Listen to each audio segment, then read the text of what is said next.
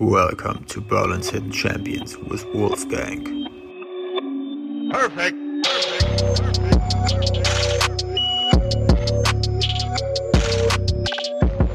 Herzlich willkommen bei Berlin's Hidden Champions mit und von. Äh, heute, ja, trotzdem vom Wolfgang, aber mit der Gabi Kamera. Gabi Kamera ist Business- und Life-Coach, richtig? Ganz genau so ist das. Life-Coach und Business. Also ja, ich sag mal Die Life und Reihenfolge ist Business egal, ne? Coach, aber die Reihenfolge ist egal. Heilpraktiker Ja. für Psychotherapie steht ja auch drauf. Ja. Ich bin gespannt, was du zu erzählen hast. ja, ich auch. Wir springen mal gleich direkt rein. Geil, was hattest du heute Morgen zum Frühstück? Also ich habe, ähm, ich mache mir immer eine Art Porridge. So, also sowas mit Banane und Apfel und dann packe ich Haferflocken, habe ich vorher gekocht. Ich mag immer was Warmes. Also ich brauche immer irgendetwas Warmes zum Frühstück, vor allem wenn es jetzt so kalt ist. Aber auch im Sommer, wenn es so warm ist? Nee, im Sommer mache ich es nicht. nee, im Da haben wir Sommer. es auch schon wieder. Genau. Nee, im Sommer weiß ich jetzt gar nicht. Das kommt so ein bisschen drauf an. Aber meistens irgendwas mit Haferflocken. Okay. Ja, also das Haferflocken sind ja auch wirklich sehr ergiebig. Ne? Die bleiben Ja. drin wie so ein Stein Ja. den ganzen Tag, man ist satt, man fühlt sich wohl. Ja, ja, genau, genau. Ja, ich kann das nicht. Ich kann nicht morgens aufstehen und nichts frühstücken. Ich brauche immer irgendwas und wenn ich Hunger habe, dann bin ich nicht gut drauf. Keine gute Idee. Ja, wir hatten letztes Mal, in einem anderen Podcast haben wir über Trackerfrühstück gesprochen. Das Okay. wäre dann Kaffee und Kippe. Also, ja, stimmt, stimmt. Das Aber, ja, aber stimmt. äh, ja gut, bei nee, dir, das bei dir sieht es nicht so aus. Nein, ich auch nicht. Ja, genau. Gabi, was bestellst du in einer Bar? Zum Trinken? Gehst du, gehst du in Bars? Ja, ich Also gehe in Bars. Wir, waren ja mal beide in der Bar. Ja, wir waren mal. Ja, da habe ich tatsächlich Wasser Ja, ich wollte gerade sagen. Also ich mache das, also ich trinke nicht so wahnsinnig viel Alkohol und wenn ich Alkohol trinke, dann weil ich was gerne ausprobieren möchte. Also Mhm. wenn es eine Bar ist, in der es wirklich gute Weine gibt, einen guten Rotwein, einen französischen Rotwein, Mhm. dann bin ich dabei. Ich trinke nie viel. Also in Frankreich wird es so 01 angeboten und ich bin immer froh, wenn es Bars gibt, wo es halt auch 01er gibt, so, weil ich wirklich, ich mag das wegen des Geschmacks und wenn ich das ausprobiert habe, dann reicht es mir auch. Also Aber, aber mal, wenn du in so einem 01 ähm, dort in deinem Körper hast, in deinem äh, Blutbahn, Ja. merkst du denn schon was, weil du so wenig trinkst? Ja. Ja. Ja, Zack. muss ich leider zugeben. Also mich kriegt man relativ schnell ähm, beschwipst. Mhm. Genau. Aber ja, oder was ich auch total gerne mag, dass ich, also ich mag Cocktails total gerne und ich lasse mir super gern was zusammenstellen, wenn das eine gute Bar ist dann. Ja. Also weil ich, ich mag wirklich was Neues, ich mag immer wieder was anderes, ich mag die Abwechslung. Bei mir ist es so, wenn ich auf die Cocktailkarte gucke, dann springt mein Auge meist immer zum Whisky Sour. Das ist ja nicht so ein richtiger Cocktail, ne? das ist ja eher so Longdrink-artig. Da kann man nicht mit falsch machen. Es Ja. gibt ja auch so ein paar, Ja. paar Runner, so wie Mojito oder äh, früher habe ich immer Kuba, nee, was das war, das Caipirinha getrunken. Ja, ja. Hm. Mittlerweile Whisky Sour, aber gut, wenn du probieren magst, finde ich gut. Ja. Gabi, du als Business- und Life-Coach, Heilpraktiker für Psychotherapie, wer inspiriert dich? ja, gute Frage. Oder gibt es ein Zitat, äh, das irgendwie wie Arsch auf einmal zu deinem Business passt, was du öfters nutzt? Also was ich tatsächlich viel mache, ist insgesamt Storytelling, aber das mache ich halt immer auf den Kunden bezogen. So. Was ich persönlich gerne mag, weil ich auch viele, ich habe viele Kunden, die, die nochmal auch eine Entscheidung, wo es eine, um eine Entscheidung geht, was mache ich, wo geht es nochmal hin für mich. So. Und ich mag das, was Steve Jobs darüber gesagt hat. Also darüber habe ich auch, ich habe ja einen Trainer gemacht und habe eine Modelingarbeit geschrieben und ähm, der hat gesagt, dass man, ah, ich krieg das jetzt, ich krieg Zitate immer nicht so Ja, gut hin, aber, aber er meinte, ähm, es macht, also you can't connect the dots looking backwards, you can't just connect them looking, no, nie, umgekehrt, das war blöd.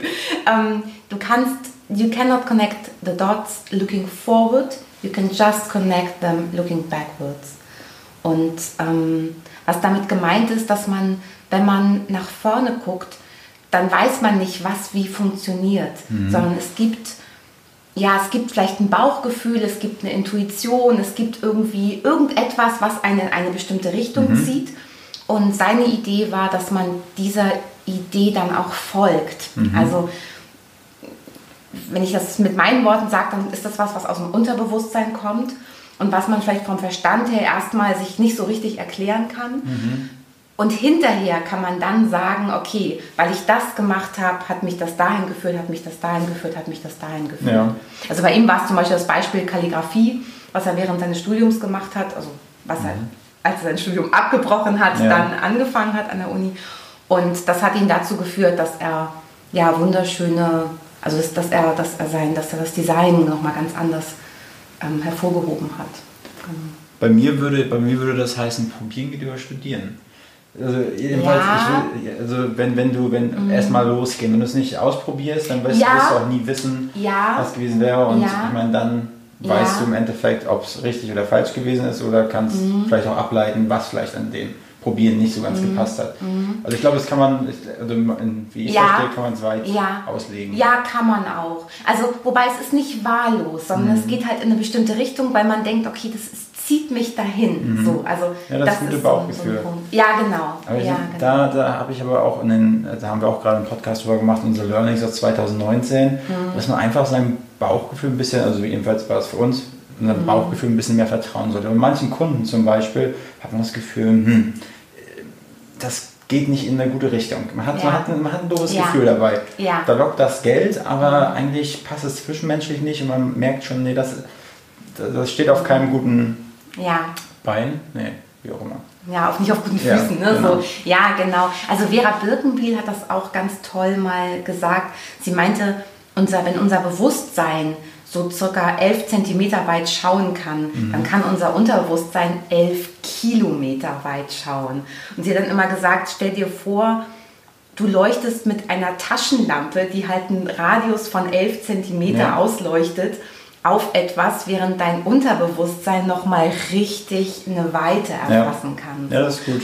Und das ist genau dieses, ja, das ist ja Bauchgefühl, Gut-Feeling, Intuition. Mhm. ja. Also jeder bezeichnet das so ein bisschen anders so. Ja. Und da mal, ja, sich da auch ein Stück weit drauf zu verlassen. Ja. So. Und dann vielleicht auch zu sagen, ja, ich probiere es einfach mal aus. Oder ja. zu sagen, ich lasse es lieber. Ja, oder genau, oder zu sagen, ich lasse es lieber. Es Genau, ist, je es ist kein. Hungergefühl, weil ich gefrühstückt habe, es ist das Bauchgefühl. genau. Kommst Ja, du genau. ursprünglich aus Berlin, Gabi? Nee, ich komme aus Hamburg. Aus Hamburg. Hamburg. Ja, da, Ja, genau. da bin ich immer ganz gerne mal auf dem, auf dem Allmarkt, auf dem Fischmarkt. Fischmarkt. Ja, nach so einer Nacht auf der Reeperbahn äh, ein Trinken gehen mit Freunden. Ja, ja. Und dann zieht es mich dann immer irgendwie gegen 5 Uhr morgens auf dem Fischmarkt. Wann warst du das letzte Mal auf dem Fischmarkt? Ach so schnell ein bisschen hier. Das war so zu Studiezeiten. Ja. Also ja, zu Studiezeiten haben wir immer nach den, also nach den Klausuren haben wir im Kölsch angefangen. Da habe ich dann, also weil ich, ich mag kein Bier, so nächstes Geständnis. Gar Mit nicht. Bier kann man mich absolut jagen. Das kann ich hier nicht akzeptieren. Da ist ein du, da ist ein- da ist ein Flaschenöffner. Aber damit kann man ja auch super Keine Weinflaschen. Genau. Nee, und dann habe ich immer, also mit Altbierbowle gestartet, weil das so das einzige Getränk war, was ich irgendwie noch mochte. So. Ja. Genau, und dann sind wir weiter auf die Reeperbahn gezogen und also so Molly Melon, ich weiß nicht, ob du das kennst. Ja, also kenne ich die. Molly ja. Genau, Molly Melon. Die habe ich auch mal in Dublin gesehen, die Statue. Okay. Molly Malone. Da- Ich glaube, die kommt ja sogar aus Dublin. Oh. Und ich glaube, war das nicht Molly Malone? Da, hm, da kann man an ihrem Dekolleté reiben. Das ist ein, da siehst du quasi so eine Oh. Okay. Bronzestatue und an ihrem Dekolleté ist, glaube ich, ähm, ja, es ist viel, viel heller als überall anders. Ja, so verstehe. eine, ja, verstehe. Also da so viele Kenntnisse habe ich darüber gar nicht. Ich weiß immer nur, da waren gute Live-Bands auch Ja. immer. Und es hat einfach mega Spaß gebracht. So. Und dann sind wir meistens da irgendwie gelandet oder da ist ja generell ist ja der Hans-Albers-Platz da um die Mhm. Ecke und da sind halt mehrere einfach nette ja, Bars, Ja. wo man auch ein bisschen tanzen kann, wo man Ja. Musik hören kann. So. nette, gesittete Bars, das stimmt. Ja, genau. ja, Gabi. Also Hamburg. Und wann hat es dich dann nach Berlin verschlagen? Vielleicht können wir gleich einsteigen. Erzähl mal deine Geschichte. Du bist zu dem gekommen, was du jetzt machst. Und da ist ja, glaube ich, der Weg nach Berlin wahrscheinlich auch gar nicht so ein kleiner Part von, oder? Ja, ja. Also ich liebe Hamburg. Ich mag das wirklich gerne. Ich bin nicht weg von Hamburg, sondern hin zu Berlin, also nach Berlin gezogen. Mm, Und ich glaube, dass ich das, was ich heute mache, in Hamburg nicht gemacht hätte. Ja. So, weil, also naja, ursprünglich, ich habe mal Wirtschaftsingenieur studiert und hatte so ganz klar meine Karriere vor Augen. Also schönen Konzern und habe das verbunden mit Sicherheit. Habe gedacht, Mensch, dann habe ich eine gute, eine gute Position. Als Wirtschaftsingenieur habe ich eine gute Basis. So. Und das hat am Anfang auch ziemlich gut funktioniert. So, ich habe bei Still gearbeitet, in der internen Unternehmensberatung. Es hat mir Spaß gebracht. Und dann habe ich irgendwann gemerkt, okay, ich könnte bei Still alt werden und ähm, gedacht, nee, erstes Unternehmen alt werden, keine gute Idee. Mhm. Und habe mich dann deutschlandweit beworben, hatte immer Berlin im Hinterkopf, wollte immer nach Berlin und ja, das hat mich dann auch dahin gebracht. Wie alt warst du da, als du nach Berlin gekommen bist? Um, ähm, unfaire Frage, Frauenfrage. Also ich habe nicht gefragt, wie alt du jetzt bist. Das habe ich nicht gefragt, weil ich bin ja äh, ne, alte Schule und so. Aber verstehe, wie alt warst du denn? Verstehe. Warte mal, jetzt muss ich aber rechnen, da war ich... Du musst ja nicht das Jahr sagen. Nee, nee, nee, aber das Jahr könnte ich tatsächlich leichter sagen. Ja, dann könnte man es ja jetzt hochrechnen, wie alt Aber ich habe nicht das Alter gesagt. Mm, also das, warte mal, ich, ich, das sage ich, ähm, das war 2007. Mhm. Genau, da bin ich nach Berlin gegangen und habe bei Freudenberg angefangen, Supply Chain Management. Das mhm. war auch spannende Position. Also für mich war, ich habe Wirtschaftsingenieur studiert, auch weil ich dachte, okay, ist eine gute Position. Aber was mich daran auch gereizt hat, war, dass ich Welten miteinander verbinden kann. Also eine kaufmännische und eine technische Welt. Und ich bin dazwischen und ähm, kann beide Kaufleute und Techniker zusammenbringen. So, das war für mich das Spannende. War das der Traum, der Wunschgedanke oder war ja. das in Realität auch wirklich so? Das war auch wirklich so mhm. tatsächlich. Ja, das war auch wirklich so. Also ich habe immer für den Vertrieb gearbeitet, sehr vertriebsnah, da auch mhm. beraten und ähm, ja, das war, das war tatsächlich so. Okay. Genau. Und das war auch als Supply Chain Manager bei Freudenberg so, weil ich da auch wieder die gesamte Kette mhm. hatte und ich habe mich in der Produktion mit den Leuten unterhalten, ich habe mich mit dem Einkauf unterhalten, mit dem Vertrieb, mit dem Kunden. Ich habe viel auch beim Kunden gearbeitet. Und es war immer so was Verbindendes. Und das war das, was mich auch immer gereizt hat. Und warst du denn damals auch schon, also wenn, ich, wenn man dir jetzt zuhört, eine sehr, sehr ruhige Stimme, sehr, mhm. sehr, ähm, es kommt immer so rüber, dass ich mit dir unterhält, so, ähm, wie sagt man, Frieden, nee, nee, nicht Friede sein mit dir. also alles gut, alles gut, komm, wir, ne, wir, wir, so. kriegen das schon hin. So, es ist nie irgendwie was Negatives, nie irgendwie. Es ist immer positiv und du versuchst immer irgendwie das Gute zu sehen. So, so mhm. habe ich das Gefühl. War das damals auch so oder konnte man das in dem Business noch nicht so sehr? Hm, gute Frage. Also, also ich kann mir vorstellen, denke, Ellbogen in der Wirtschaft. Ja, ja. Also ich bin grundsätzlich ein sehr optimistischer Mensch. Mhm. So, ähm, das heißt aber noch lange nicht, dass ich mir alles gefallen lasse. So. Und was ich schon erlebt habe, war also so 2010, 2011 Wirtschaftskrise, dass dann deutlich auch die Ellenbogen ausgefahren mhm. wurden. So. Und das ist im Konzern nicht immer leicht. Mhm. Also das war für mich auch schwer. Also ja. weil ich das eigentlich nicht mag. Also nicht, und nicht nur eigentlich nicht mag, sondern ich mag es nicht. Ja. So. Und das hat mir auch gezeigt, dass ich im Konzern nicht gut aufgehoben bin, mhm. weil ich gemerkt habe, dass es nicht unbedingt immer um die Sache geht, sondern dass es um die eigene Position geht. Ja. Wer kann sich besser positionieren, ja. wer hat die besseren Connections und ja, so. Und das war irgendwann nicht mehr meins. So. Und dann wurde meine Abteilung auch aufgelöst. Ich bin mhm. da rausgegangen und dann habe ich gedacht, okay, jetzt irgendwie nochmal komplett neu orientieren. So. Mhm. Und ich bin dann nach Frankreich gegangen, weil ich, ähm, ich liebe Frankreich. Ich mag die Sprache, ich mag die Menschen, ich mag die Mentalität. Mhm. Und ich habe gedacht, ich gucke einfach mal, ob ich dort einen Job finde. Was für eine Region warst du da? Also ich war in Lyon, mhm. weil ich ich hatte erst gesagt Paris. Paris ist eine wunderschöne Stadt und sehr stressig. Also unglaublich viele Menschen, teilweise sehr gedrängt in den mhm. U-Bahnen. So. Ja. Und Lyon war, also hat mir sehr gelegen, zwei Flüsse. In Hamburg gibt es auch, also so, es war irgendwie, mhm. es war schön. Ähm, eine, sehr, eine sehr stark kulturell geprägte Stadt. Es gibt ganz viel Industrie, es gibt viel mhm. Chemie auch ähm, rund um die Stadt. Sehr, man kann sehr gut essen. Also Lyon ist ja die Stadt für, für Gourmets. Was, was, was wäre da besonders für Froschschenkel oder was war Leon? Nee, Schafs, also Schafsfüße. so. Wobei, das fand ich jetzt nicht so das Attraktive tatsächlich. Fuß ist Fuß, ne? Ja, Fuß ist Fuß, genau. Und die werden dann irgendwie noch so eingelegt irgendwie. Ich glaube, boah, ich weiß gar nicht, ich bin ja sehr experimentierfreudig. Ich glaube, ich habe es tatsächlich mal probiert. So. Aber ähm, es gibt diese kleinen Bouchons, nennt man das. Mhm. Und das sind kleine, ja, kleine Gaststätten, wo man an so ganz langen Tischen sitzt mhm. und wo man sehr schnell auch mit Leuten ins Gespräch kommt und wo es so sehr, ja, es gibt sehr deftige, einfache Küche und sehr, also sehr lecker, also so sehr, sehr gute Zutaten und ich finde, die Franzosen wissen einfach, wie, Und man, an- wie man lecker kocht. Und an so einem langen Tisch, äh, da kommt man schnell ins Gespräch. Ich Ja. habe das Gefühl, wenn man hier in Berlin in eine Bar geht, oder jedenfalls sagen das die Amis, äh, weil Mhm.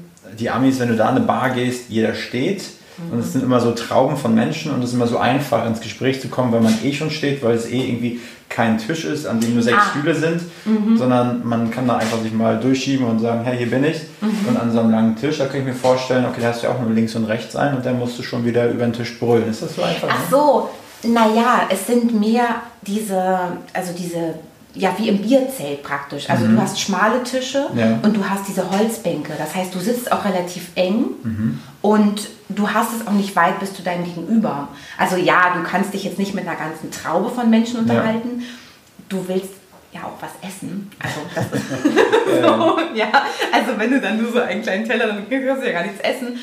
Und also von daher, also ich finde es schon deutlich kommunikativer als jetzt in einem Restaurant, wo jeder an einem Ja. einzelnen Tisch sitzt und dann vielleicht sitzt man zu zweit oder zu viert. Und dadurch, dass die Tische relativ schmal klein sind, das ist ja generell in Frankreich auch so. Ne? Wenn du Cafés hast, dann sind ja immer so diese kleinen runden Tische und du kriegst ja deutlich mehr Leute auf einen Platz dort. Also es ist ein bisschen, man sitzt ein bisschen enger und kommt dadurch leichter ins Gespräch. Und dann hast du da in, in also quasi Hauptsprache war bei der Arbeit war dann Französisch. Französisch? Ja. Mhm. Da konntest du dich richtig auf einem professionellen Level ausdrücken. Ja, ja, ja. Wobei ich habe nicht in Frankreich dort gearbeitet, sondern ich habe da erstmal Sprachschule gemacht, habe mich beworben, habe Bewerbungsgespräche geführt und es hat dann nicht funktioniert. Okay. So, ich hätte wahrscheinlich sagen müssen, okay, ich fange hier ganz, ganz tief an, so Hauptsache in Frankreich, egal wie, und ich arbeite mich nochmal hoch. Und ich wollte, ja, ich wollte eher das auf, der, auf einer, auch auf einer Führungsebene wieder anfangen, die ich immer auch in Berlin hatte. Und ja, und war auch nicht bereit, weg aus der Stadt zu ziehen. So, und das war schwierig. Also, ja. Ich habe dann irgendwann gedacht, nee, ich glaube, mit den ganzen Bedingungen, so habe ich es mir nicht vorgestellt. Für mich war wichtig, ich habe es ausprobiert. Ja. Ich habe meine Französischkenntnisse deutlich nochmal verbessert. Ich habe, ja, ich habe durchaus auch Kontakte da geknüpft, so, das war spannend. Und bin dann wieder zurückgegangen und habe gedacht, okay, ich habe es ausprobiert, es war nicht so, wie ich es mir vorgestellt habe. Bevor ich jetzt alles aufgebe in Deutschland, in Berlin und dann komplett nach Frankreich ziehe und dann da praktisch alleine bin, mm, äh, nee, das war mir, das, nee, ich habe da, das war nicht meins. Aber zurück hieß dann auf jeden Fall wieder nach Berlin. nicht Ja, ja, ja, ja, nee, nee, nee. ja, das war auf jeden Fall nach Berlin, ja. Und für mich war das auch so ein Impuls, wo ich dachte, okay, ich möchte nochmal irgendwas Neues machen. Ich möchte nicht wieder diese Karriere im Konzern, weil dieser Sicherheitsgedanke für mich wirklich ad acta gelegt war. Ich habe gedacht, nee, da kannst du von heute auf morgen, kann dir gekündigt werden, wo bleibt da bitte die Sicherheit? So. Genau, und ich habe dann ja, mich tatsächlich überall nochmal so umgeschaut und habe dann bei einer relativ kleinen Firma angefangen.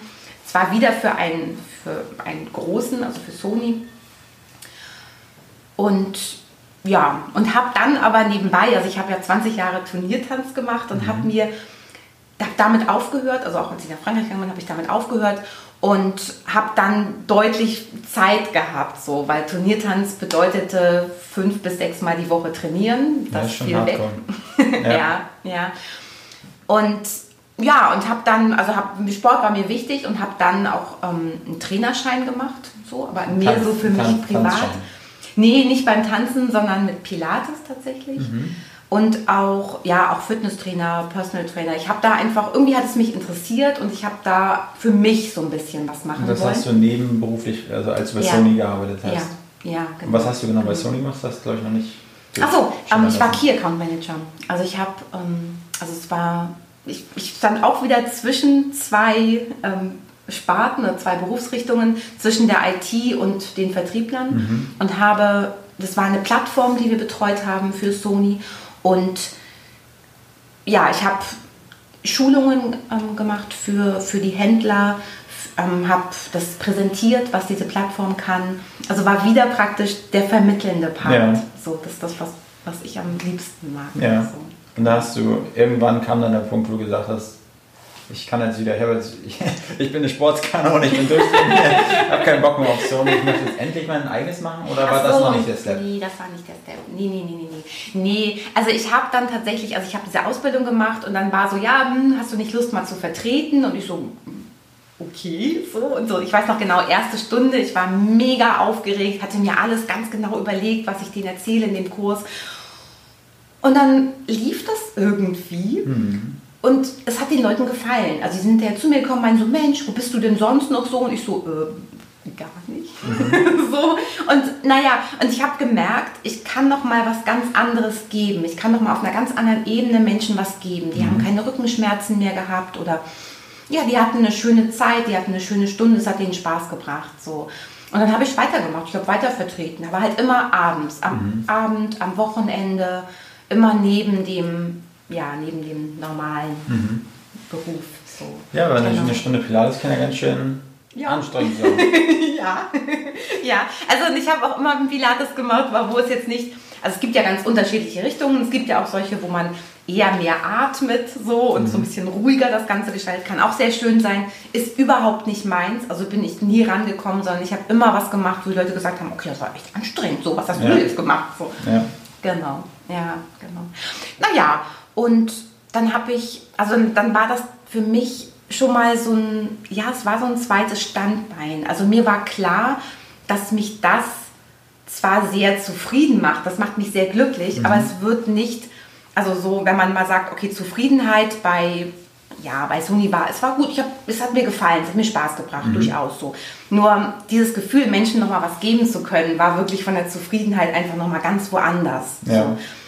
Ja, nur, also ich meine, Wirtschaftsingenieurgehalt und äh, Trainergehalt, man muss es einfach sagen, es, also man kann mit Sicherheit auch als Trainer sehr gutes Gehalt bekommen, aber mhm. das, also für mich war das einfach nicht, auch nicht, dass ich dachte, okay, das mache ich jetzt, bis ich 65 bin, so, oder bis ich 67 ja. bin, so.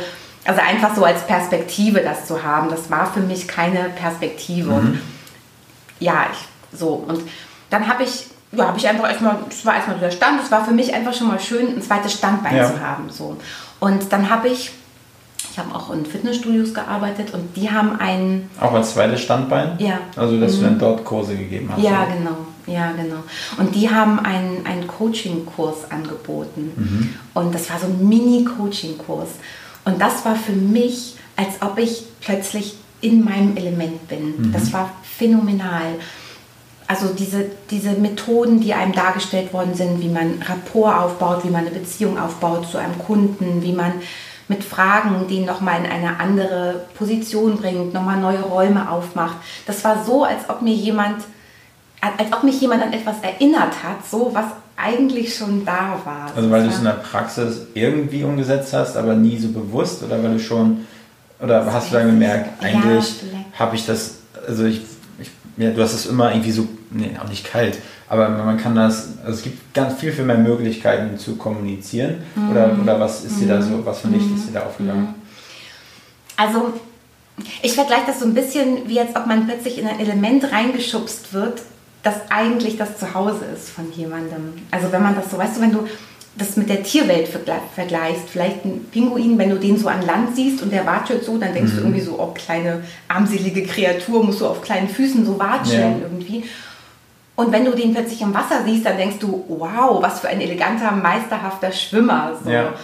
Und äh, ich habe mich jetzt auch nicht als Pinguin als gefühlt, wobei Wirtschaftsingenieure manchmal als Enten verglichen werden. Ja. Also, also sie können, Enten können nicht wirklich gut schwimmen, sie können nicht wirklich gut fliegen. So. Generalisten, oder? Genau, sind Generalisten, genau. Aber äh, sage ich mal, mir kommt es oft so vor, wenn man ähm, bei so Trainings dabei ist, mhm. dass man so denkt, ja, irgendwie wusste ich das ja schon oder, oder habe ich so ein Gefühl gehabt, das ist jetzt nicht Ach wirklich so. was super Neues, weil irgendwie, ja, habe ich glaube ich so, so schon mal angewendet, habe aber noch nie diesen Begriff dafür benutzt, sozusagen. Ach so, Methodik. ja. Das meine ja, ich eigentlich, dass, ja, dass ja, ja, das kann sein. Aber nicht in dem Sinne, ach, kenne ich alles schon, sondern ach, wie spannend. Wenn ich das noch verfeinern möchte, dann kann ich das so und so machen. Mhm. Und also, oder das, ich habe etwas ausprobiert oder ich habe etwas, ja, letzt, ja, vielleicht ist es so, dass ich das teilweise schon gemacht habe und dann plötzlich nochmal die Methode dafür genommen habe mhm. oder das verfeinert ähm, ja. bekommen habe. So. Auf jeden Fall war es so, dass ich das, was ich in diesem Mini-Coaching-Kurs gelernt mhm. habe, super schnell anwenden konnte. So. Bei der Arbeit dann? Ja, ja, Hast Ja. du gesagt, heute Chaka, heute zeige ich euch. Ja, und das hat mir einfach auch Spaß gemacht. Also in diesem Fitnessstudio war es so, dass man Kunden auch nochmal ganzheitlich betreut hat und geguckt hat, okay, ähm, hast du das, was du, was die Ziele, die du dir vorgenommen hast, als du den Vertrag abgeschlossen hast, hast du das erreicht zum Beispiel? So und wenn nicht, wie können wir dich unterstützen? Ja. Das fand ich wirklich auch einen guten Ansatz.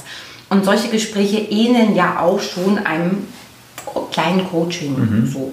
Und ja, mir ist das einfach, also ich, mir hat das unglaublich viel Spaß gebracht und ich, es ging einfach sehr schnell. Ich bin schnell mit den Leuten in, in Kontakt gekommen und ich, ich, ich habe die in neue, also die haben mir Sachen erzählt, ich habe gemerkt, die vertrauen mir und ja, ich, ich krieg noch mal was bewegt. Also ich krieg noch mal, ich bekomme, ich, ich bekomme sie an einem Punkt, wo sich für sie etwas öffnet. So. Und war, war das alles so auf Fitness, äh, also Ja, im Fitnessstudio, ja, dass man ja. sagt, hey, du willst jetzt äh, 10 Kilogramm abnehmen, dann FD, ja. FDH. Ja.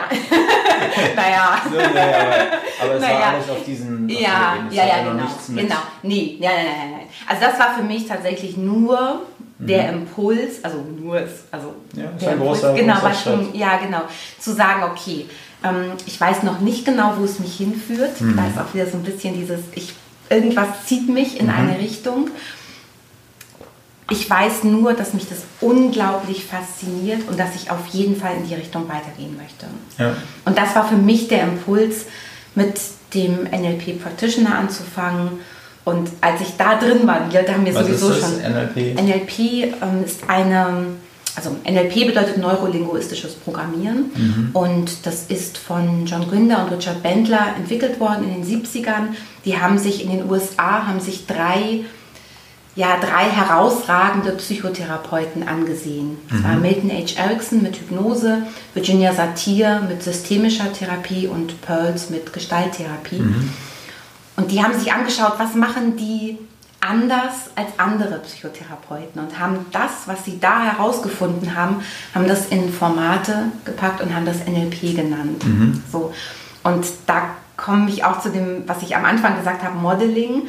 Die haben geguckt, aber Modeling bedeutet, dass man guckt, was macht ein anderer besser als andere und was macht den entscheidenden Unterschied aus. Und wie kann ich demjenigen, der das noch nicht kann, mit einem Format vermitteln.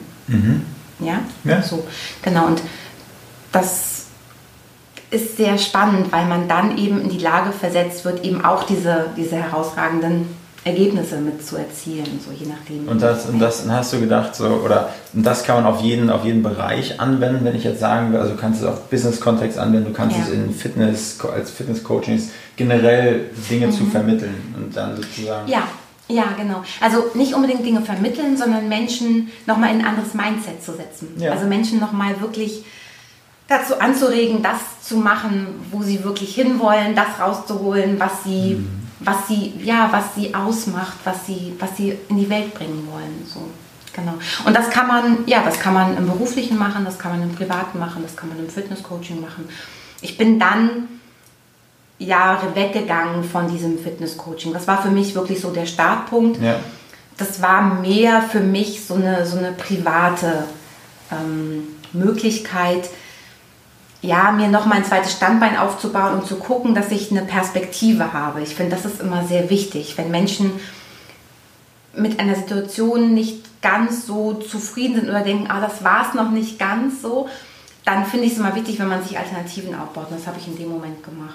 Ist es dann so, also deine Freunde, dass die manchmal sagen, Gabi, äh, wir sind jetzt hier nicht bei dir bei, beim Coaching, dass du, weil du meinst, man kann es auch im Privaten anwenden. Ach so. Und ich habe mal das Gefühl, wenn man jetzt bei so einem Coaching Mhm. wäre, man, man, man merkt ja schon, dass derjenige, der einen coacht, dass er versucht, irgendwie eine Materie besonders tief einzusteigen, Mhm. Dinge besonders tief, äh, sehr zu verstehen. Also ist es, kannst du dann auch ein lockeres Gespräch haben, wo du nicht so analytisch bist, wo du vielleicht Ja, also diese Frage stellst du vielleicht am besten an meine Freunde, weil ich ja natürlich immer sage, ja, natürlich. Also, wobei, das ist mir tatsächlich sehr wichtig. Mm, Das wird einem auch in der Ausbildung, also wenn es eine gute Ausbildung ist, dann wird es dir auch vermittelt, dass du bitte nicht mit deiner Familie und deinen Freunden anfängst, die zu coachen. Ja. So. Mm, Weil das natürlich, erstens will das niemand haben, also niemand will die ganze Zeit immer gecoacht werden und man ist auch zu dicht dran. Also ein Coach hat im besten Fall kein Eigeninteresse. Mhm. Also das unterscheidet auch einen Coach, der von außen reinkommt in eine Firma, ja. von einem Chef, der mhm. seine Mitarbeiter coacht. Ja, ja. was gut. eine gute Idee ist, was, was, was nicht schlecht ist. Ähm, nur der Chef hat im Zweifel ein Interesse. Ja. Ein Coach hat kein eigenes Interesse an diesem Punkt. Mhm. Ja, so, und das ist der Unterschied. Und deswegen ist es eben keine gute Idee, Freunde und Familie zu coachen. Und ich würde sagen, dass ich das auch nicht mache. Okay. So. Lassen wir das mal so stehen. Genau. genau. So, und wann kam, wann kam der große Punkt, dass du sagst, Geld verdienen, damit Geld verdienen, ich selbst, für mich. ja. Ja. ja, das war 2016. Also 2015, 2016 war so der, der große Umbruch, wo ich gesagt habe, okay, das war für mich auch nochmal so ein Punkt, okay, ich springe jetzt. So, ich, jetzt mache ich es, jetzt setze ich es um. Und, und, dann bist du aus dem Hauptquartier äh, mhm. von Sony rausgesprungen. Mhm. Hast gesagt, bin ich äh, Gabi Kamera. Ja. Also ja, war es ja. dann erst äh, Teilzeit und dann sozusagen hast du, nee. oder komplett? Nee, ich habe es komplett gemacht. Also, mhm. naja, was heißt, also ich habe am Anfang habe ich es immer parallel fahren lassen. Ja. So. Und ich habe, also ich hatte immer meinen Vollzeitjob und habe dann also am Abend, am Wochenende, habe ich mhm. dann schon, habe ich das mit dem Coaching gemacht. Das war auch eine schwierige Zeit, also ja. weil viel zu tun ja. so. Also meine Freunde habe ich in der Zeit nicht wirklich viel gesehen, mhm. weil ich eben dann auch die ganze Ausbildung gemacht habe und dann so parallel mit dem Arbeiten angefangen habe. Und für mich war das, also für mich war es leichter, mehr zu arbeiten, als nicht, also als zu denken, oh, hoffentlich habe ich genug Gehalt, um meine Wohnung zu bezahlen. So, deswegen habe ich das so parallel aufgezogen ja. und habe dann irgendwann gemerkt, okay, wenn ich jetzt weitergehen möchte und wenn ich wirklich sage, ich möchte als Coach arbeiten, mhm. dann ist es jetzt ein guter Zeitpunkt, um zu springen. Was, war da der, was waren die größten Schwierigkeiten beim, beim Springen? Also, dass du gesagt hast, mhm. du, hast jetzt ja irgendwie Kunden gehabt dann. Also, mhm. du, hast, du hast ja nicht gesagt, ich springe jetzt auf Steine, sondern ich springe auch auf Stroh. Ja. Äh, und äh, was war aber so ja. die größte Schwierigkeit, auf einmal sozusagen alles selber machen zu müssen, Rechnung zu schreiben, Abrechnung, Buchhaltung, Steuern? War das irgendwie ein großer Schritt für dich, das irgendwie alles äh, zu wuppen oder hast du es gleich ausgelagert und hast dich komplett auf dein, dein Kernthema fokussiert? Was waren so die größten oder Steine, mhm. die im Weg gelegt wurden? Mhm. Also tatsächlich war das Größte für mich Kopf. Mhm. Also dieses Vertrauen darauf, dass es funktioniert und dass es weiterläuft. Ja. Weil ich, also klar, wenn es um Unternehmen, also Unternehmenskunden hatte ich zu dem Zeitpunkt eins mhm. so. Und Privat, also Privatkunden hatte ich halt mehr. Und Privatkunden möchte ich nicht zu Stammkunden machen, so, sondern die haben ein Thema, das bearbeiten wir, das kann vielleicht mal zwei, drei Monate dauern und dann sollte es auch wieder gut sein. So, und dann können die wieder alleine weiterlaufen. Ja. Ich bin niemand, der sagt, ich binde dich jetzt an mich. So. Das heißt, so Stammkunden im Sonst wäre es natürlich, wenn, natürlich, natürlich auch eine doofe Rezension. Ja, die kann mir nicht helfen, ich werde nicht lang. Ja, genau, das finde ich, das fand ich nicht schön. So. Das heißt, für mich war tatsächlich die, die größte Hürde zu sagen, okay, ich vertraue darauf, dass es funktioniert. Ja. So, dass ich immer wieder weiter, also bei mir läuft viel über Weiterempfehlungen, über Mund-zu-Mund-Propaganda. Wenn jemand sagt, okay, ich war bei ihr, es mhm. ist gut. Oder ich spreche mit, mit, mit Menschen und die sagen, ich glaube, ich vertraue ihr. So. Gibst du dann so eine, so, wie hier so eine schöne Kärtchen, also das, äh, dieser wirklich sehr, sehr schön gemacht. Quasi, ist das so, so eine Sache, die du ähm, deinen Kunden an die Hand gibst und dass du damit so ein bisschen auch so eine Weiterempfehlung pusht, weil du den irgendwie einen hochwertigen mhm. Flyer oder so ein Kärtchen mhm. gibst? Mhm. Klappt das damit ganz gut, hast du das Gefühl? Oder wie bist du? Ja, also ich gebe, also das, also diese Kärtchen gebe ich eher nicht unbedingt Kunden und sage, hier bitte empfehlen Sie ja. mich so, sondern das machen die dann eher über ich, also ich sage es maximal, mhm. dass ich mich darüber freuen würde. Ja. So. Diese Karten liegen überall da aus, also was heißt überall da? Ich, ich coach ja im, im Miet und jetzt auch noch in der Physiotherapiepraxis, mhm. wo ich mhm. auch Räume ähm, habe, angemietet habe, einen Raum angemietet habe. Da liegen diese Karten aus. Und ich merke immer mal, dass die mitgenommen werden. So. Oder wenn ich auf Veranstaltungen bin, dann lege ich die aus. Wenn ich Workshops gebe, dann lege ich die aus. Im, im Online-Marketing würde man das ein Call to Action nennen. Ja. Und dann sagst auf deiner Landingpage hast du hier nochmal einen schönen Button, Ja. farbigen, wo jetzt draufsteht, jetzt kontaktieren. Ja, ja, genau, genau. Ja, und das ist mir auch tatsächlich wichtig, weil ich finde, dass dieses, also ich, der Call to Action Button besteht ja darin, dass ich sage, es gibt mal die Möglichkeit, Ja. mich kennenzulernen. Ja. Und das ist mir wichtig, weil ich finde, dass Coaching sehr stark von Vertrauen geprägt ist. Wenn diese Chemie stimmt, wenn die Mhm. Basis stimmt, dann lassen sich Veränderungen viel leichter anstoßen. Wie sieht dann so ein, so ein in Anführungsstrichen typischer Kunde aus? Wie sieht so ein, so ein Prozess aus? Hey, ich, du wurdest mir jetzt weiterempfohlen, ich rufe die Gabi einfach mal an. Zufälligerweise bin ich Geschäftsführer von einer 1000-Mann-Bude. Äh, würde Gabi sich bestimmt darüber freuen. Ja. So, wie würde der Prozess aussehen? Also das ist unterschiedlich, ob es jetzt privat oder, oder eine Firma, Ja, also wenn er, er möchte als Firma, Ja. genau. Okay, also wenn es eine Firma ist, dann fahre ich meistens dann auch dorthin. Mhm. So. Und ja, und, und wir also es gibt erstmal ein, ein sogenanntes Erstgespräch. Mhm. So, da kann er mich erstmal kennenlernen, ich ihn auch, weil Mhm. ich finde, es ist auf beiden Seiten immer wichtig zu sagen, okay, ich kann mir das vorstellen, zu den Themen coache ich auch. Ja. ja? Ähm, und genau so. Und dann besprechen wir halt, was, was er braucht. Gibt es erstmal vielleicht einen, einen Vortrag zum Thema, wie zum Beispiel Zeitmanagement, Stressmanagement oder ähm, bessere, wie präsentiere ich mich besser, Kommunikation, solche Themen. Und da hast du schon ein Portfolio, da hast du eine Präsentation, Ja. die inhaltlich schon stehen, die du dann auch sozusagen anpasst auf die jeweilige Firma, auf Ja. die jeweiligen Bedürfnisse so ein bisschen. Ja, ja, genau, das mache ich tatsächlich. Genau. Genau. genau.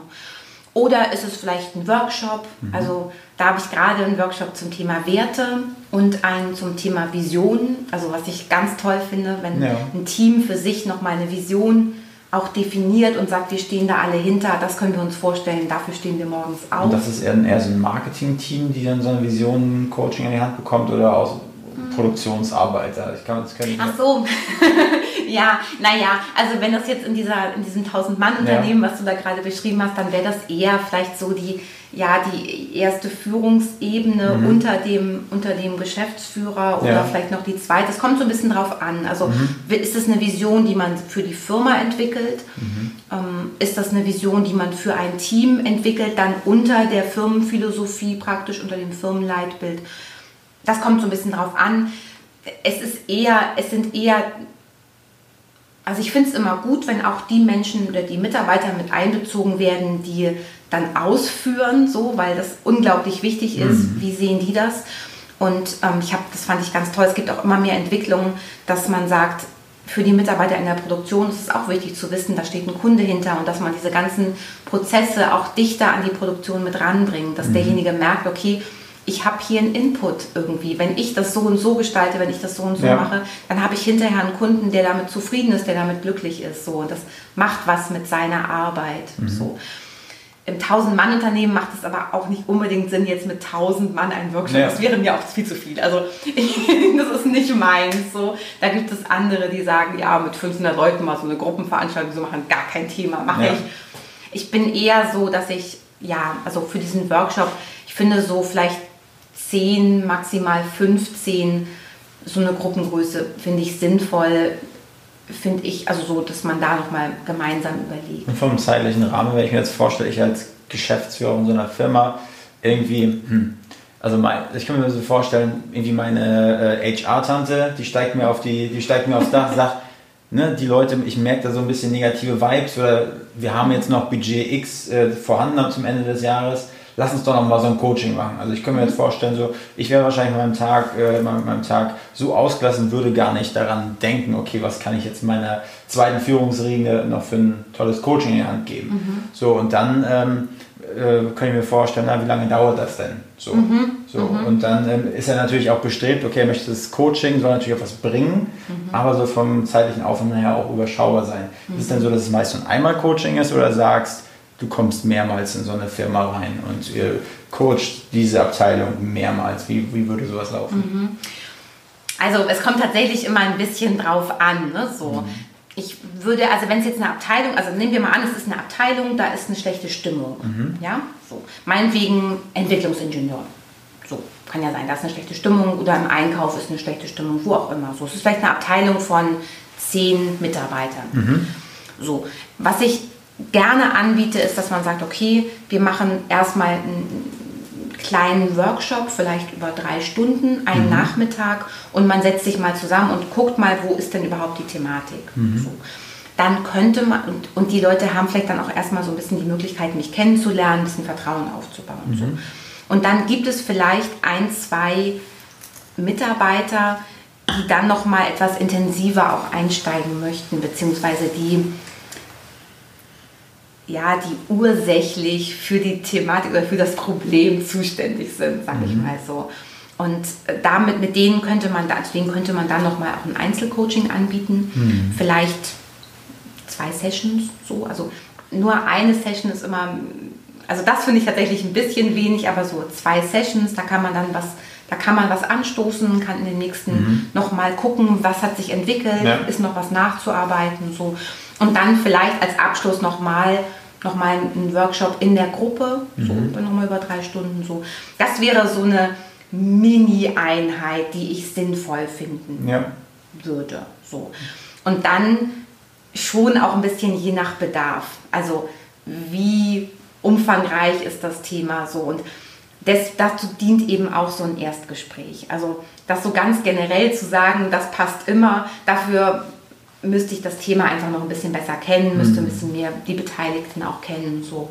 Genau, aber das wäre schon mal so eine sinnvolle Einheit, mit der man gut auch was erreichen kann. Hast du dann so, äh, wenn, wenn jetzt Leute zuhören, werden sicherlich einige, einige tun, die sagen, ja, okay, aber was für Bereichen kann man dann so Business- und Life-Coaching anwenden? Hast mhm. du da so äh, Bereiche, wo du, wenn du das erste Mal zu Kunden kommst, ah, schon wieder so einer also, dass man immer so, dass du oft irgendwie dieselben Probleme hast, wenn du in so eine Firma kommst. Dass es immer irgendwie hm, Überstunden ist oder schlechte Bezahlung oder was ist da so, was sind die mhm. Gründe, mhm. warum jemand so ein Coaching ins Leben rufen könnte oder das ja, benötigen könnte? Was denkst du? Was? Mhm.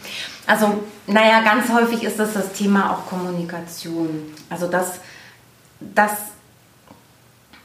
man bestimmte Sachen nicht so sagt, wie man sie eigentlich sagen möchte, weil man irgendwas im Hinterkopf hat, was einen einschränkt in dem Moment. So. Mhm. Das heißt, man möchte, also meinetwegen, ich, ich unterstütze viel auch die Führungskraft, dass sie nochmal anders PS auf die Straße bringen kann, so wie sie das auch geplant hat, wie sie das auch möchte. So. Mhm. Und da geht es dann häufig Richtung Kommunikation zum Team, mhm. dass man sagt, okay, ich, ähm, ich ich erreiche nicht das im Team, was ich möchte. Also zum Beispiel, ich hatte eine, eine Führungskraft, die,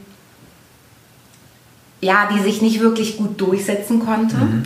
Die hatte Top-Ergebnisse. Also die hat, die hat, das war im Hotel, die hat die Auslastung der, des Hotels deutlich erhöht mhm. und hatte aber das Gefühl, dass sie sich in ihrem Team nicht durchsetzen konnte. Okay. So, weil sie von ihrem Team, es war ihr wichtig, von ihrem Team gemocht zu werden. Mhm. So, das kann ich verstehen. Es ist auch, es ist man, jeder möchte irgendwie ein bisschen gemocht werden. Aber wenn das zu stark ist und es dahin führt, dass man, dass man sich nicht mehr in bestimmten Punkten durchsetzt. Man muss nicht immer gleich mit der Faust auf den Tisch schauen, man kann ganz klare Linien setzen. Das ist ja. wichtig im Team, dass man eine klare Grenze setzt und sagt, pass mal auf, wir haben uns hier auf bestimmte Regeln geeinigt, beziehungsweise vielleicht auch als Führungskraft sind bestimmte, habe ich bestimmte Themen, bestimmte Regeln vorgegeben mhm. und so machen wir das jetzt. Ja, so. Und wenn es also im Extremfall so aussieht, dass man sich gar nicht darauf einigen kann, wer im Hotel dann Weihnachten und wer Silvester arbeitet ja. und dass dann sie das macht, so, das geht nicht. Ja. ja, so. Und das sind zum Beispiel, also da auch Thema Selbstbewusstsein. Wie kann ich mich wie kann ich einen eigenen Führungsstil etablieren mhm. und den auch durchsetzen, ohne mich zu verbiegen, also schon so, das ist schon meins, mhm. ja. Und wie komme ich damit auch durch? Also wie kann ich damit ein Team gut ja, zusammenhalten, inspirieren, zum Arbeiten bringen, so dass die sich aber auch wohlfühlen. Also so, ja, so, so ein. Was wäre da so ein, ein kurzer, knackiger Tipp, den du für eine Führungskraft jetzt hier hast?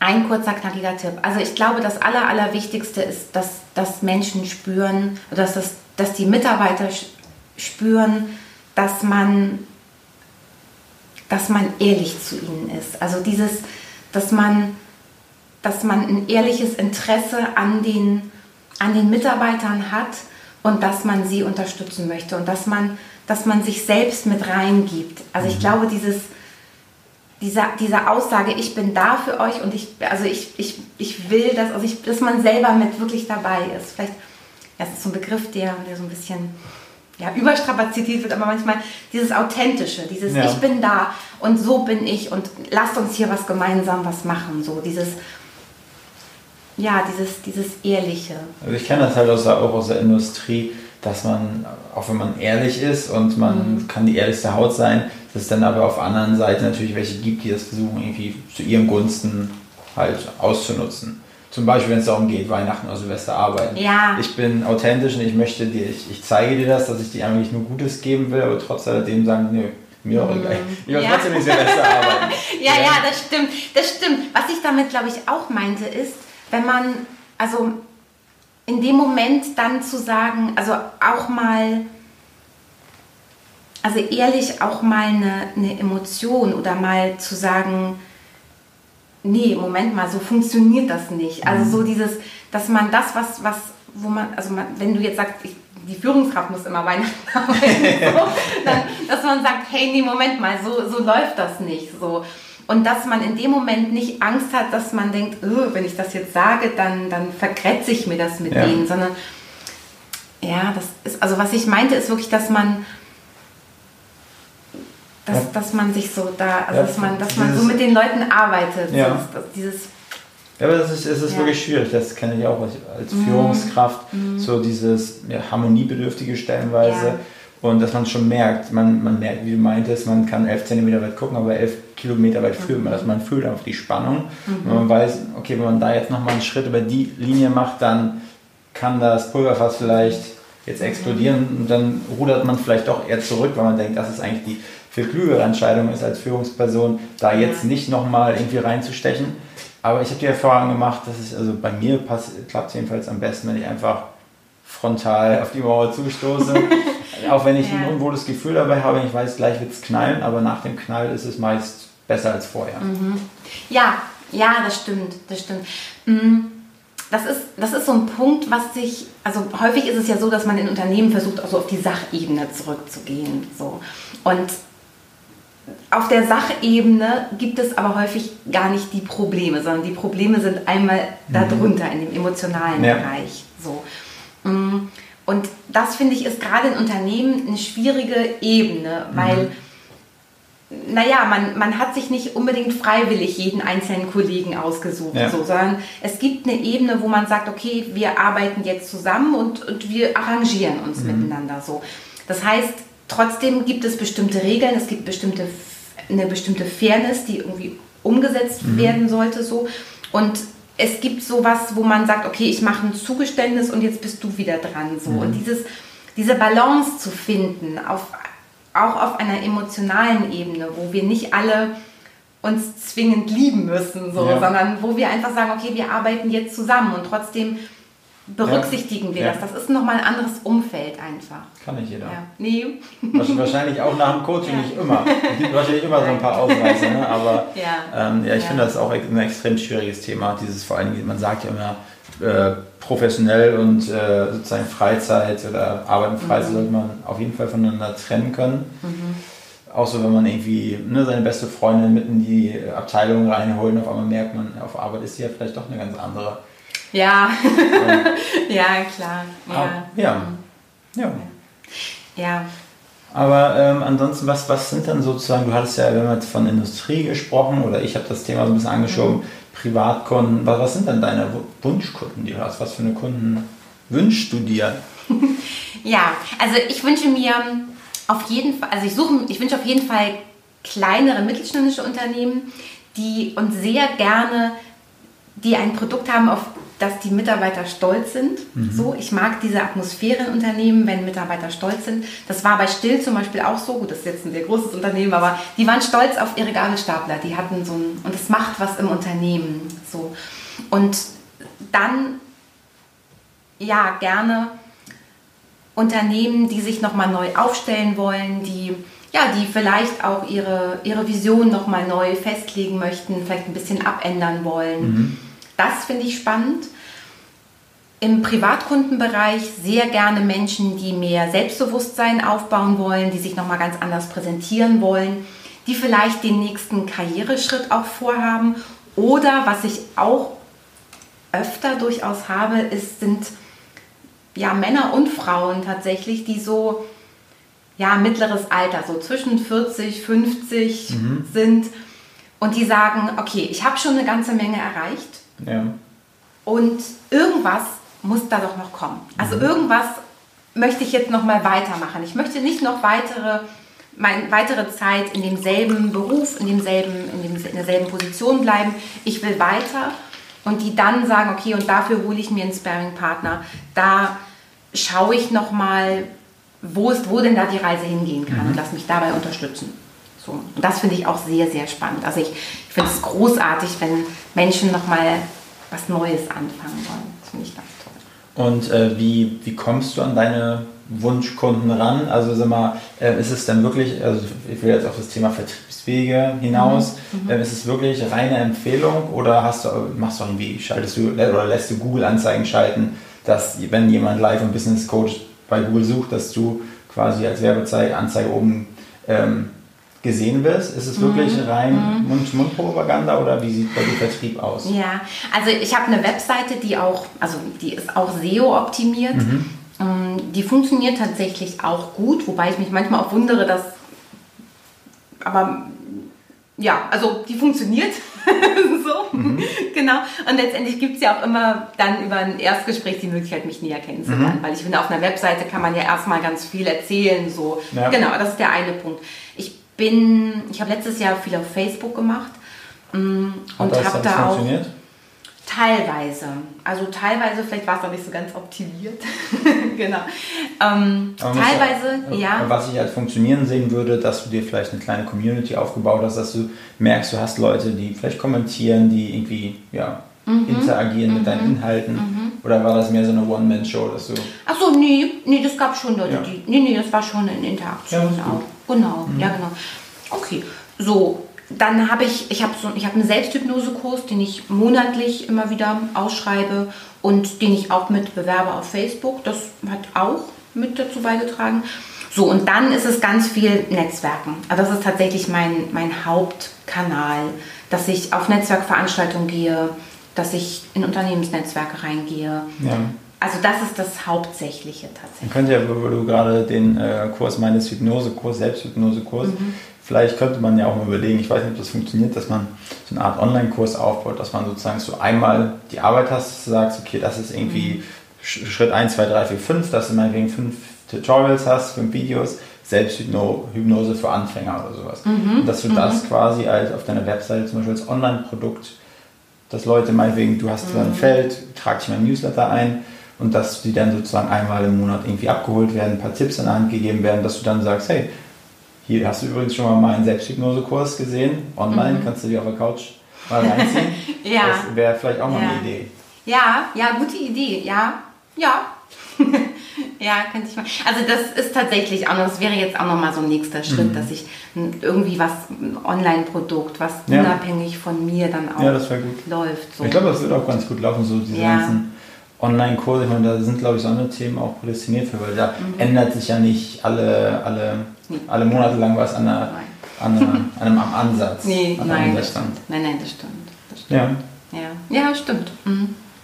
Aber ansonsten Netzwerke, also ich weiß, dass du im BNI bist. Ja. Was ja, gibt es da noch außerhalb von BNI? Das stimmt. Naja, ich, ähm, ich bin in französischen Netzwerken, also das Berlin Accueil. Mhm. Habe ich schon davon gehört? Genau. Nee. nee. das kennen die wenigsten. Aber Berlin Accueil ist ähm, relativ groß. Also es gibt es in, in sehr vielen großen deutschen Städten, aber auch im Ausland und auch in Frankreich. Und es dient dazu, um Menschen, die aus Frankreich in andere Länder kommen, zu empfangen. Also Accueil heißt Empfang auf Französisch mhm. und ähm, genau, es ist ein sehr gutes Netzwerk, wo man dann auch erstmal so eine erste Anlaufstelle hat und dann genau weiß, ah, okay, da kann ich gut hin, da gibt es einen guten Arzt, der auch Französisch spricht, mhm. da gibt es, ne, nicht, dass ich das bräuchte, aber da sind halt ganz viele Franzosen. Ja. So.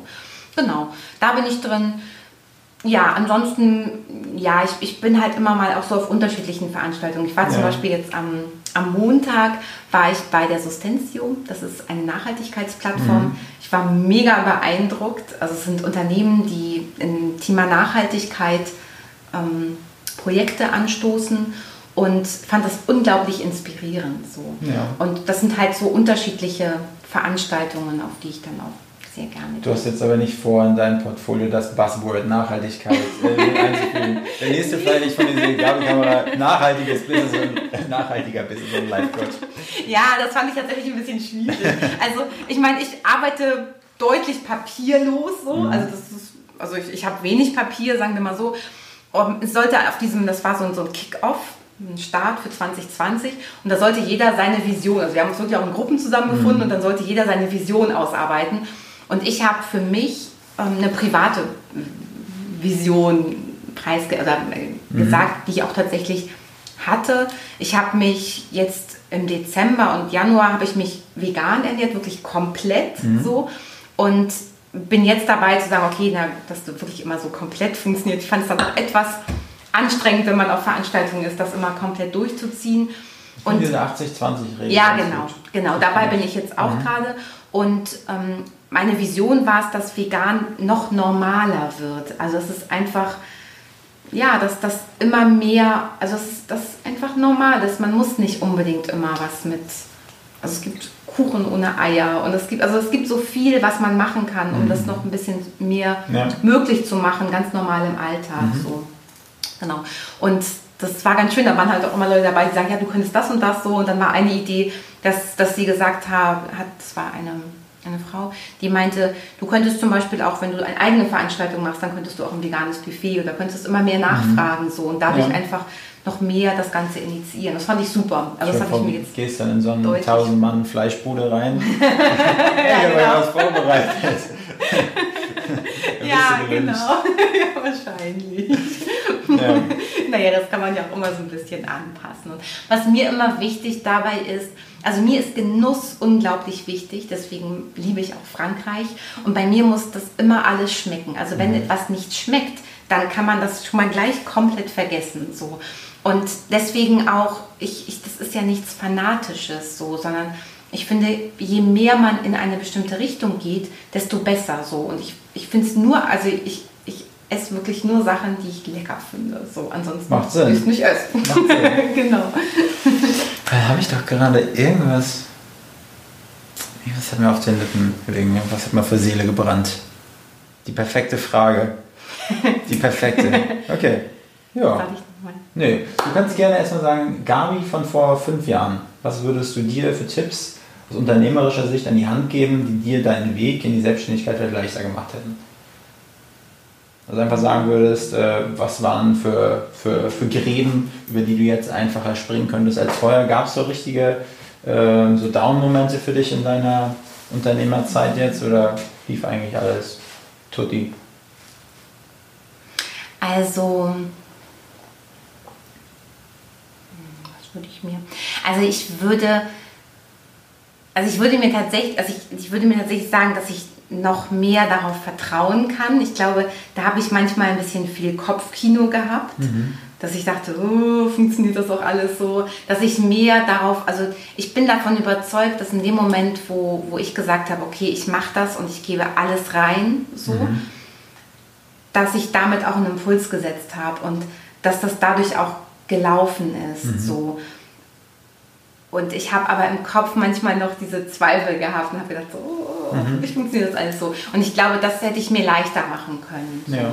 Auch weniger Stress, also eigene Stressmomente einfach manchmal haben können.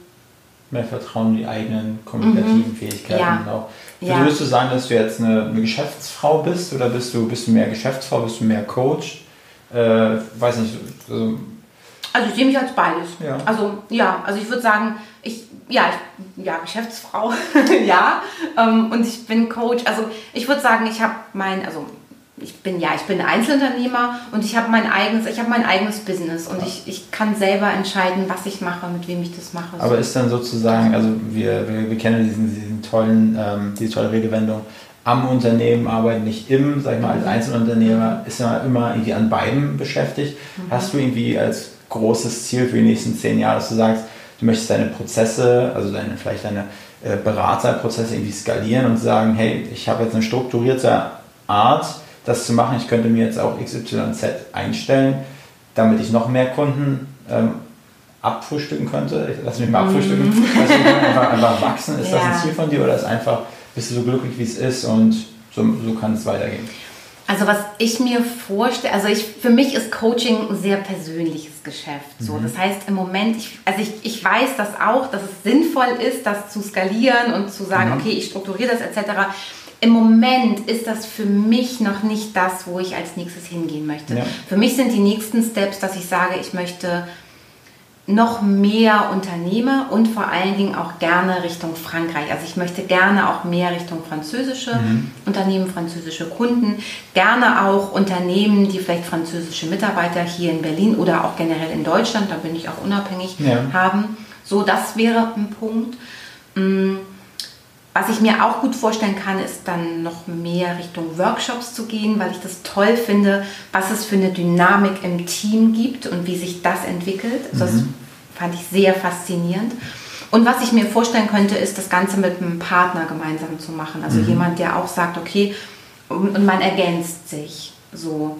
Das kann ich mir vorstellen. Was müsste der für, für Skills mitbringen? Also wenn man jetzt sagen könnte, das ist jetzt deine Plattform, Gabi, wen können wir dir an die Hand geben? Also wer, wer, könnte das sein? Wie könnte der aussehen? Ähm, der, mm. der, Partner in, in, geschäftlicher Hinsicht? Naja, also auch, auch ein Coach, ja. könnte ein Coach, könnte ein Trainer, könnte Richtung, ja, also eher so Coach-Trainer-Bereich.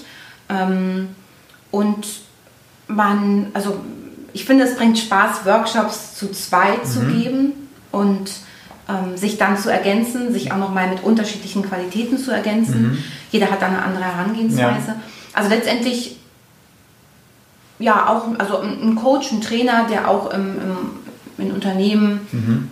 zu Themen wie ja also auch Persönlichkeitsentwicklung, aber auch ähm, Kommunikation, Führungsverhalten, der auch in den den Bereichen mit unterwegs ist und wo man dann sagen kann. Ja. Genau.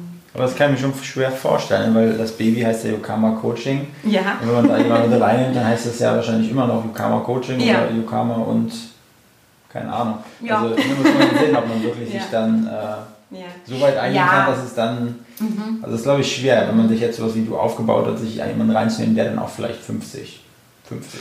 Ja, also das kann man ja ganz unterschiedlich gestalten. Ne? Ja. Was ich zum Beispiel auch total schön finde, ist, dass man gemeinsame Projekte macht. Also mhm. ob man dann wirklich auch das Unternehmen dann zusammen, ja. ah, okay. so, das ist nochmal, mhm. das kann man auch machen, das ist auch eine Möglichkeit. Was ich aber erstmal meinte, ist, dass man ein gemeinsames Angebot ah, okay. auf die Beine ja. stellt. So. Und ich habe das auch schon gemacht, das hat mir sehr viel Spaß gebracht. Mhm. Ähm, und kann mir das auch gut wieder vorstellen, so dass man, dass man, dass man was zusammen anbietet. So, das ist was, was ich spannend finde. Ja. Okay. Gabi, jetzt hast du noch mal eine Möglichkeit, äh, allen zukünftigen Unternehmern, vielleicht auch jetzigen Unternehmern, die da draußen äh, sind, noch mal so mhm. einen Tipp an die Hand zu geben. Was solltet ihr beachten in der Selbstständigkeit? Nicht, wenn du von euch selbst denkst, sondern einfach mal vielleicht, das solltet ihr beachten. Einfach mehr an, an euch selber glauben, an das, was ihr könnt oder was, was, was könnte da so ein Tipp sein aus, unternehmerischer, aus unternehmerischer Sicht? Mhm.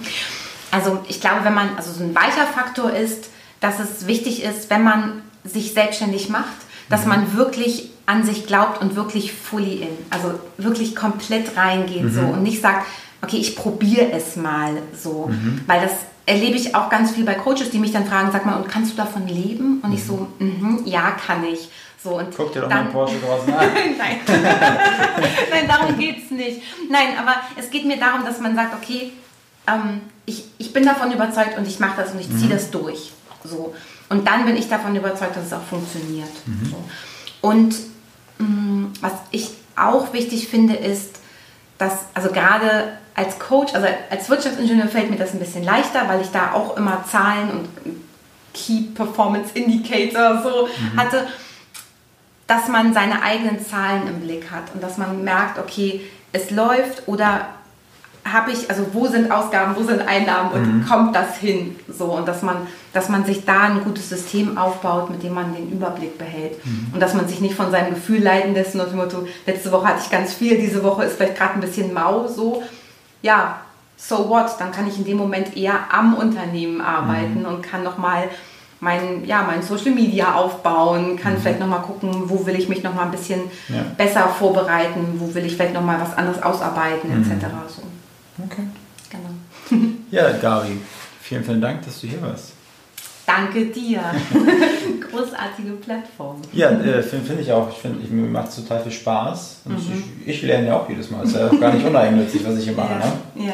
Aber ja. im im Endeffekt äh, hast du jetzt hier eine Plattform gehabt, wo, dich, wo du dich präsentieren konntest. Das wird auf allen üblichen Verdächtigen, auf ähm, Apple Podcast, auf Spotify, auf YouTube, auf meiner Website, überall wirst du, wirst du jetzt ähm, sichtbar sein können. Okay, wow. Vielen, vielen Dank. Das ist das Gute, wenn man mit einem Profi In zusammenarbeitet. diesem Sinne sind die äh, Berlin's Hidden Champions nicht mehr versteckt. Das ist immer so. Ja, das ist so ein kleines. Gut, und äh, ja, ich danke dir, Gabi, und ja, bis zum nächsten Mal. Wunderbar, vielen Dank. Sehr gerne. Tschüss. Tschüss.